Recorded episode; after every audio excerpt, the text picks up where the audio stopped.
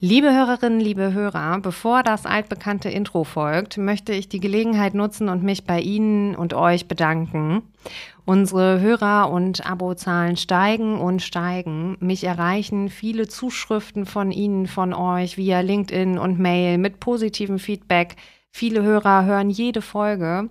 Ja, es ist für mich ja auch immer eine gewisse Blackbox. Hier ähm, sitze ich im stillen Kämmerlein im EHI, zeichne auf und sende diese Folgen in die Welt, ins ja Unbekannte. Und ähm, von daher freut es mich immer wieder, von Ihnen und euch zu lesen und auch neue Gesichter beziehungsweise Profilbilder zu sehen. Wir haben halt auch festgestellt, dass ein, ähm, ein Unternehmen, was mehrere Kanäle bespielt, also online und offline, oder stationär unterwegs ist, auch loyalere Kunden hat. Ohne KPIs ist es natürlich sinnlos. Ähm, wir wollten natürlich die Qualität heben, also gesamtheitlich, aber wir wollten die Leute natürlich auch ähm, mitnehmen. Ich weiß, dass ihr auf einem sehr hohen Automatisierungslevel seid ne? und dass ihr technologisch sehr fit seid und dass trotz ähm, aller Automatisierung und Digitalisierung und Vernetzung aller Kanäle der Faktor Mensch eigentlich immer der entscheidende ist. Unbedingt.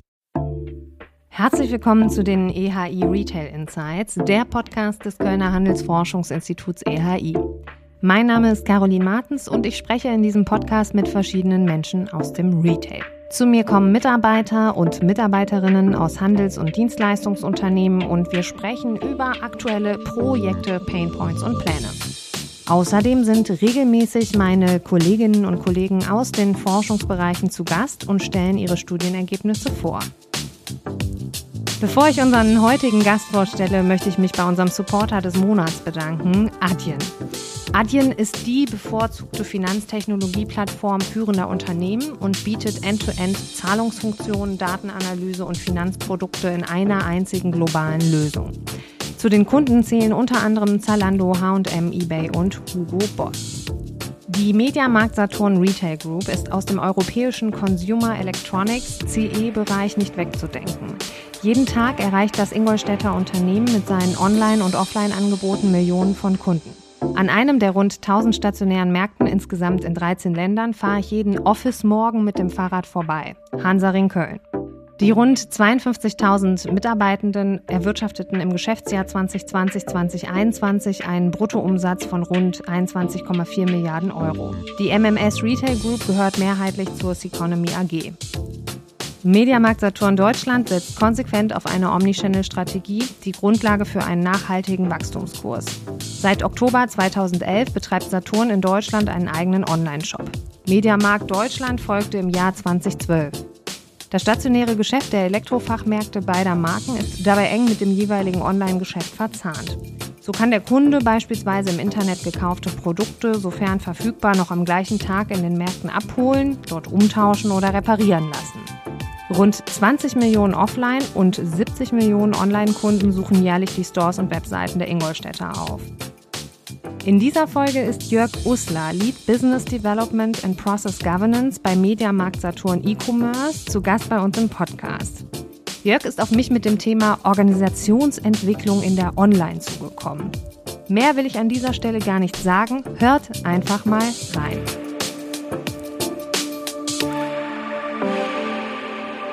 Ja, herzlich willkommen, Jörg. Herzlich willkommen bei den EHI Retail Insights.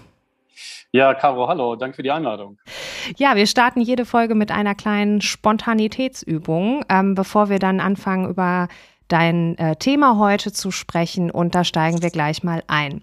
Ingolstadt ist die beste Stadt der Welt, weil das ist ziemlich einfach. Ähm, 15, 16 ist hier das äh, Reinheitsgebot ausgerufen worden. Und dementsprechend gibt es hier total viele Biergärten. Das ist natürlich ideal für den Sommer, Radtouren oder einfach nur abends, wenn es jetzt wie jetzt gerade im, im, Sommer laue Abende gibt mit Freunden treffen, ähm, haben wir noch herrlich. Was ich in meinem Studium gelernt habe, ist heute noch für mich beruflich relevant. Trifft das zu oder nicht?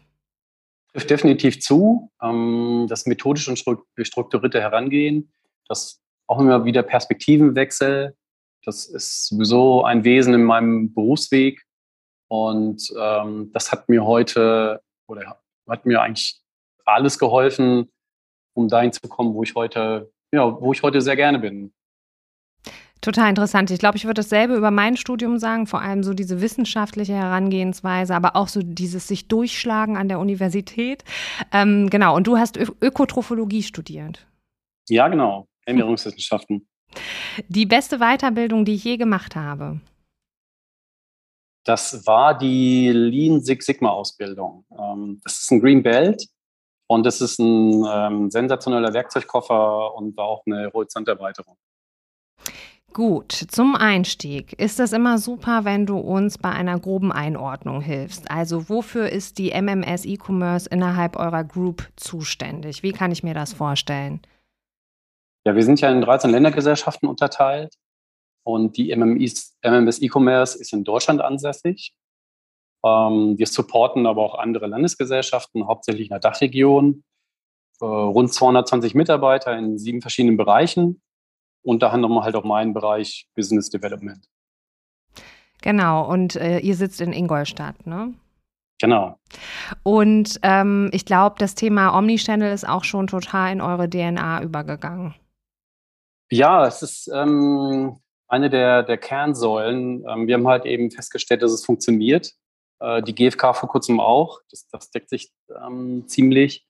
Und wir haben halt auch festgestellt, dass ein, ähm, ein Unternehmen, was mehrere Kanäle bespielt, also online und offline oder stationär unterwegs ist, auch loyalere Kunden hat. Das, das ähm, stellen wir halt fest, dass, eine, dass diese beiden Brands, die wir ähm, haben, von den, von den Kunden halt eben entsprechend frequentiert werden. Das ähm, zahlt sich natürlich dann noch aus.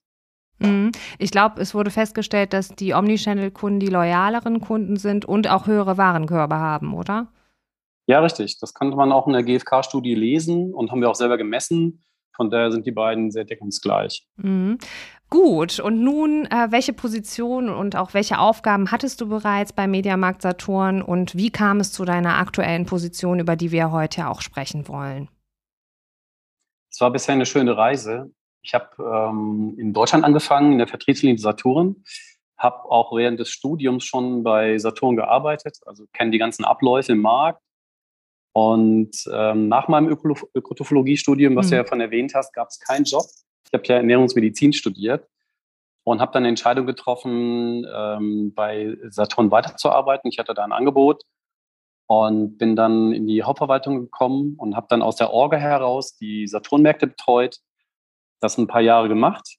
Dann habe ich ähm, die sämtliche Projekte für deutsche Märkte übernommen. Das war eine Abteilung, die hatte 10, 12 mhm. Mitarbeiter. Mhm und habe dann irgendwann gesagt, naja, interessant wäre auch internationales Arbeiten. Das ist in so einem Konzern ja möglich. Ja. Bin dann in die MSI-Business gewechselt. Das ist die Gesellschaft gewesen, die für alle Länder verantwortlich war, um die Online-Plattform auszurollen. Also da gehört der Shop dazu, ein Pricing und habe das ein paar Jahre gemacht.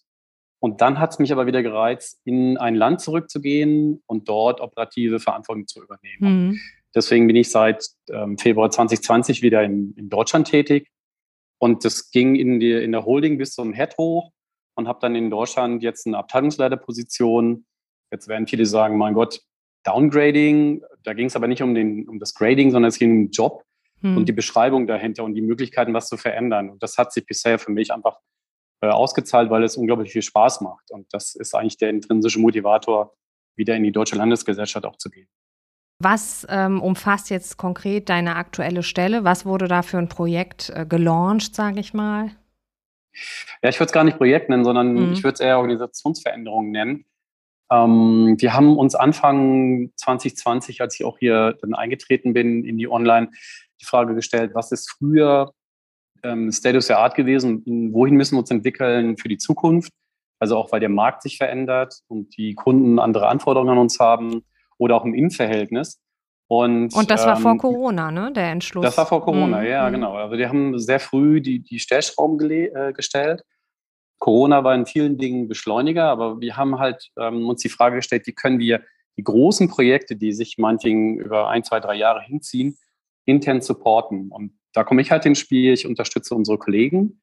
Wir haben ein schlagkräftiges Team, die in der Lage sind, Projekte zu führen, oder die ähm, ähm, anderen Teams so zu enablen, dass Projekte auf einem gewissen Qualitätsniveau stattfinden können. Das heißt, wir wir machen so eine Art Inhouse-Consulting für die Organisationseinheiten der Online.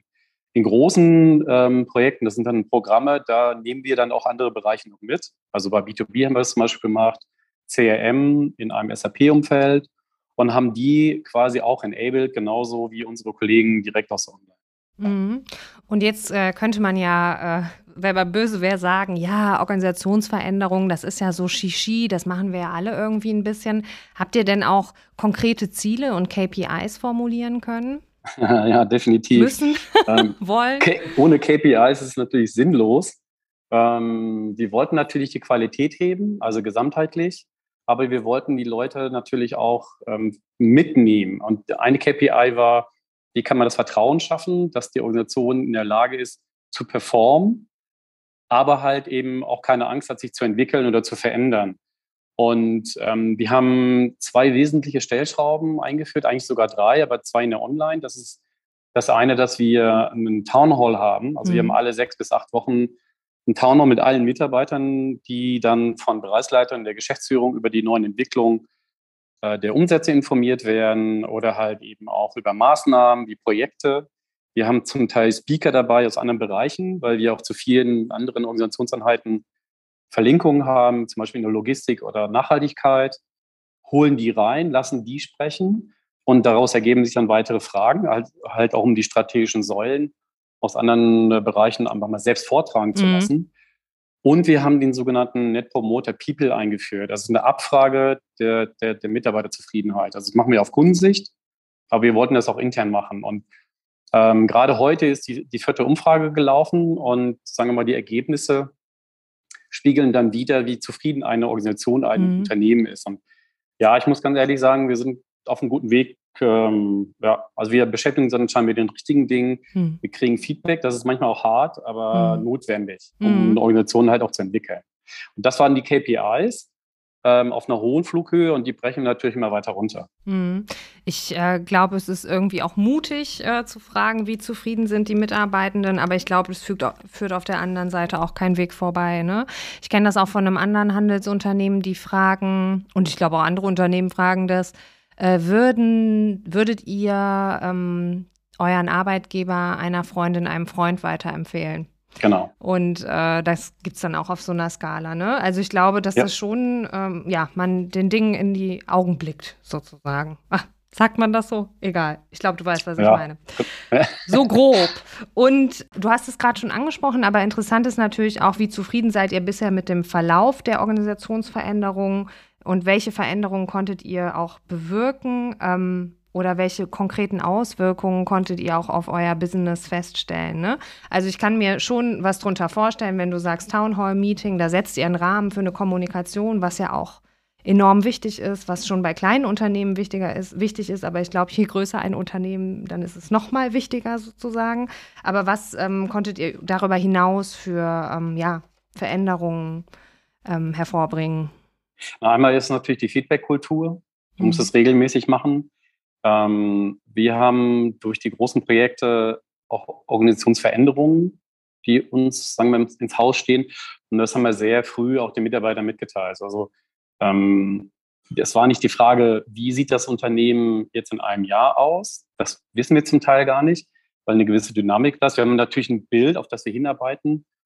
Ähm, aber im, im Zuge eines Projektes oder einer Organisationsentwicklung findest du auch Stellschrauben und Synergien, die du vielleicht vorher gar nicht gesehen hast. Das heißt, das eine ist, dass du eine gewisse ähm, Zielbild haben willst, aber du musst auch darauf hinarbeiten. Und das haben wir den Mitarbeitern auch gesagt. Die haben gesagt, naja, ich, ob Usler, ich weiß nicht, wo ich in drei Jahren arbeite. In, mit Sicherheit noch im Unternehmen, weil ich glaube, weil wir an vielen Themen gerade beteiligt sind. Aber ist das jetzt in der Online oder in einem anderen Bereich? Kann ich nicht sagen. Und das haben wir auch den Mitarbeitern gesagt. Und ähm, dass Veränderungen anstehen, das ist ja, glaube ich, ein, ein, Wesen der Zeit, wird schnelllebiger, aber dass man halt eben ähm, offen kommuniziert, ist essentiell. Man hat nicht mehr auf jede Frage eine Antwort, aber wichtig ist, dass die Frage ernst genommen wird und dass eine Antwort zurückgespiegelt wird. Und ähm, deswegen ist der Schlüssel für mich da Kommunikation und Transparenz und Aufzeigen von Perspektiven am Ende. Und ähm, wenn du authentisch bist, dann hast du eigentlich schon mehr als die halbe Miete. Mhm. Das Ganze spielt ja auch nochmal eine Rolle im Hinblick auf Internationalisierung, ne?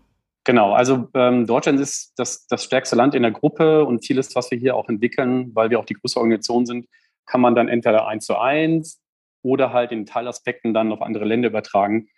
Ähm, es macht keinen Sinn, dass jedes Land dann in einem Silo arbeitet oder technologisch nicht ähm, denselben Stack benutzt. Das war früher der Fall, ähm, auch der Not herausgeboren. Aber das macht einfach auch kostentechnisch oder sagen wir mal vom Gedanken des Lean-Management wenn ich jetzt mal meine Green Belt Ausbildung bemühe, mhm. einfach keinen Sinn. Das ist einfach zu kostenintensiv. Mhm. Und ähm, kannst du uns ein konkretes Beispiel nennen, ähm, was ihr im Rahmen dieses Prozesses verändert habt? So ein operatives ja, haben, Beispiel? Ja, wir haben hm, die von dir ange angeteaserten KPIs natürlich eingeführt, aber die kriegst du natürlich nur raus, wenn du auch Technologien nutzt. Und wir haben einmal alles auf Cloud und BI umgestellt also mit ähm, einem ähm, Tool dafür, das wir uns angeschafft haben. Ähm, insbesondere haben wir uns eine, eine Kooperation mit Celonis äh, sind wir eingegangen. Ähm, die, die Buchhaltung hat das schon benutzt oder die GBS bei uns, die für alle Services rund um Accounting zuständig ist. Und wir haben dann vor zwei Jahren einfach mal so einen, so einen Testpiloten gemacht, um halt zu gucken, ob wir auch Kennzahlen haben und Messungen möglich machen können, im, im Online-Umfeld. Und in der Tat haben wir es bewiesen. Wir haben ähm, zehn Messungen, also zehn verschiedene KPIs gefunden, die wir damit messen können und haben das Tool auch eingeführt. Also mhm. Ähm, drei Bereiche bei uns in der, in der Online nutzen das auch heute, um meinetwegen das Fulfillment zu messen. Welche Varianten gibt es da und diese Varianten, die einfach sinnlos sind und die auch Prozesskosten ähm, dann ja, nach sich ziehen, dann einfach abzuschalten. Also messen, erkennen, beheben oder sagen, ah, das ist ein ist eine Variante, die müssen wir sogar haben. Ne?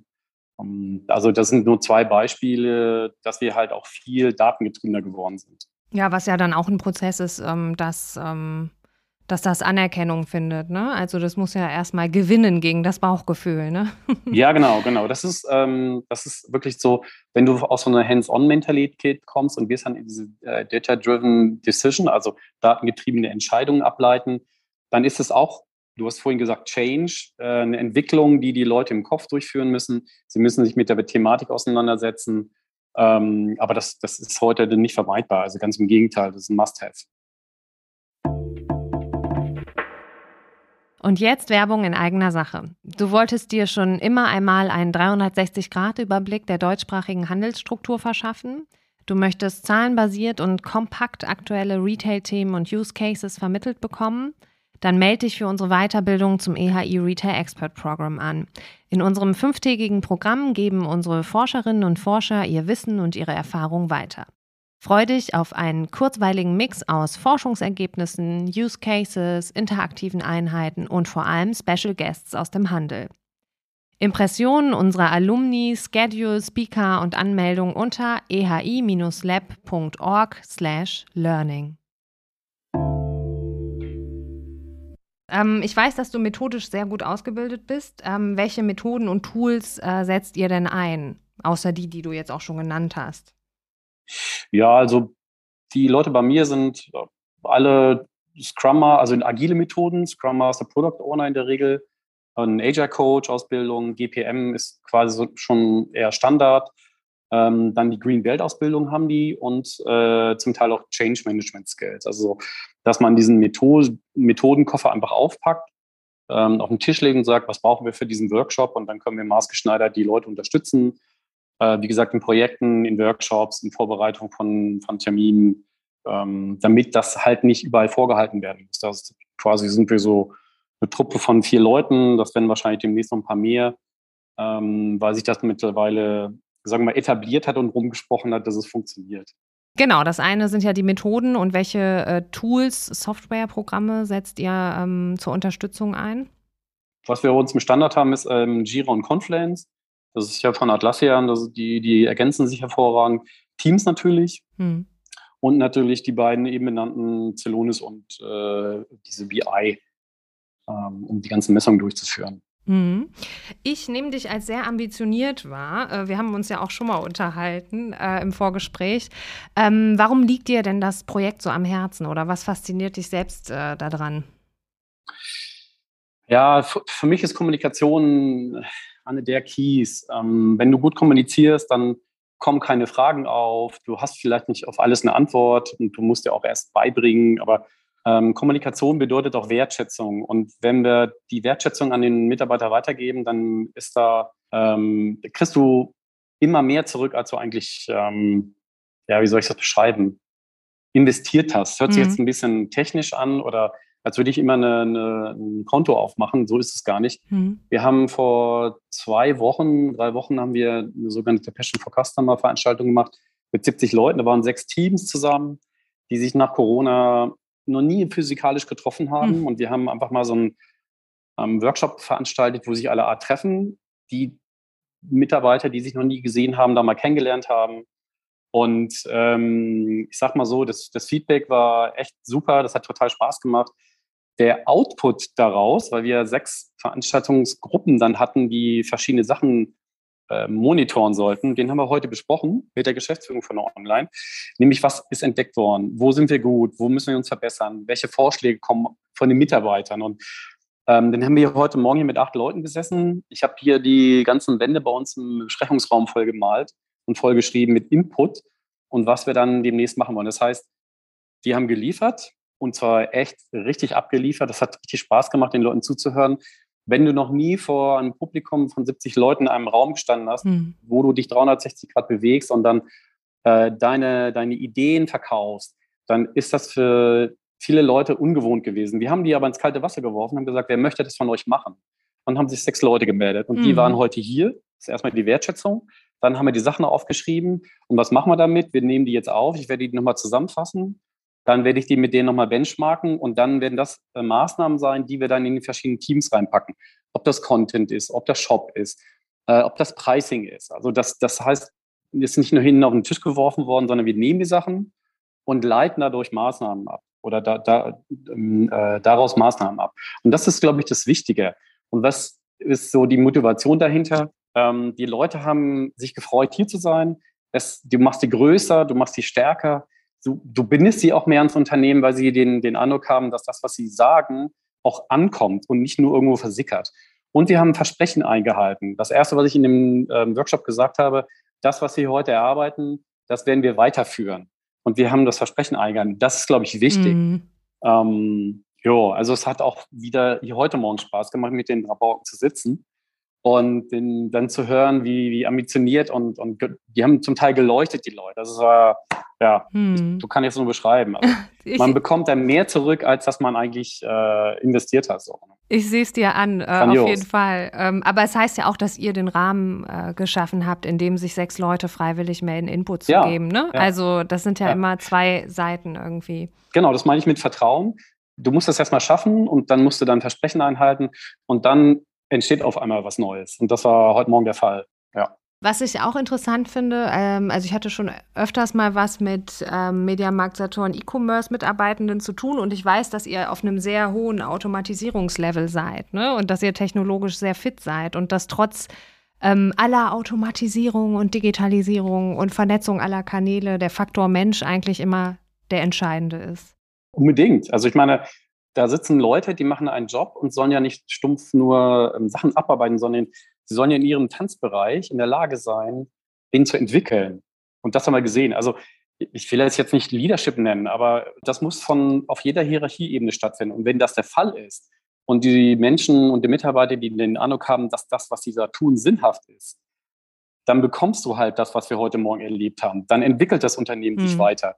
Das, du kannst nicht nur von oben runterschauen, sondern musst man sagt immer Top-Down oder Bottom-Up-Initiative, die müssen sich treffen. Mhm. Und dann muss man in die Umsetzung gehen. Und ähm, dieser Input heute Morgen fand ich super wertvoll.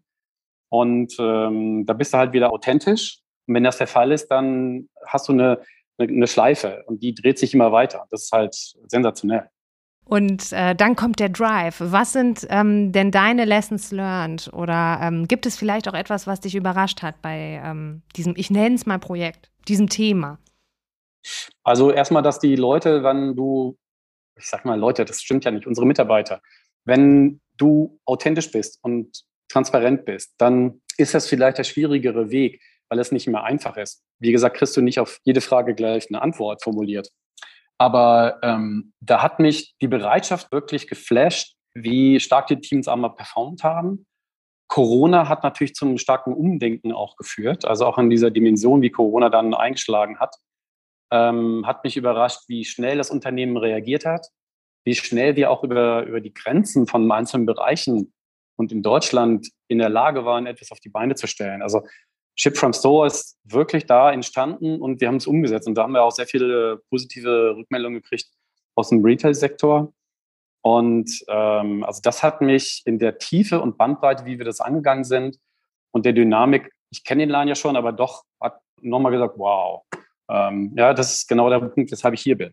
Und ähm, was sind eure nächsten Pläne? Du hast zwar äh, auch während des Gesprächs einmal gesagt, wer weiß, was ich äh, in drei Jahren mache, aber was, sind, ja. was habt ihr so auf der Agenda? What comes next? Also ähm, wir führen natürlich diese Organisationsentwicklung weiter. Das ist ja keine Sache, die heute endet. Ähm, rein von den Projekten her haben wir natürlich eine SAP-Einführung vor der Brust. Das planen wir für Deutschland. Niederlande ist schon auf SAP Retail umgestellt. Das ist auch für Deutschland geplant und sind wir auch gerade dran. Dann wollen wir natürlich den Marketplace weiter pushen und das Thema Nachhaltigkeit gucken uns gerade sehr genau an, ähm, aus welchen Bereichen wie Nachhaltigkeit auch gespielt werden kann. Ja. Okay, da also ihr habt auf jeden Fall genug zu tun. Äh, Jörg, kann man so sagen, ja. ich danke dir für die Insights aus Ingolstadt. Ja, sehr gerne, hat Spaß gemacht. Das war Folge 33 der EHI Retail Insights. Wir haben noch viele weitere Folgen geplant, wie immer mit Händlern, EHI-Forschern und Branchendienstleistern. Am besten ihr abonniert unseren Podcast und werdet automatisch über jede neue Folge informiert. Ihr habt Fragen an mich oder wollt auch mal vor dem Mikro mit mir sprechen? Meine Kontaktdaten wie immer in den Show Notes. Schreibt mir gerne eine Mail oder eine LinkedIn-Nachricht. Auf bald!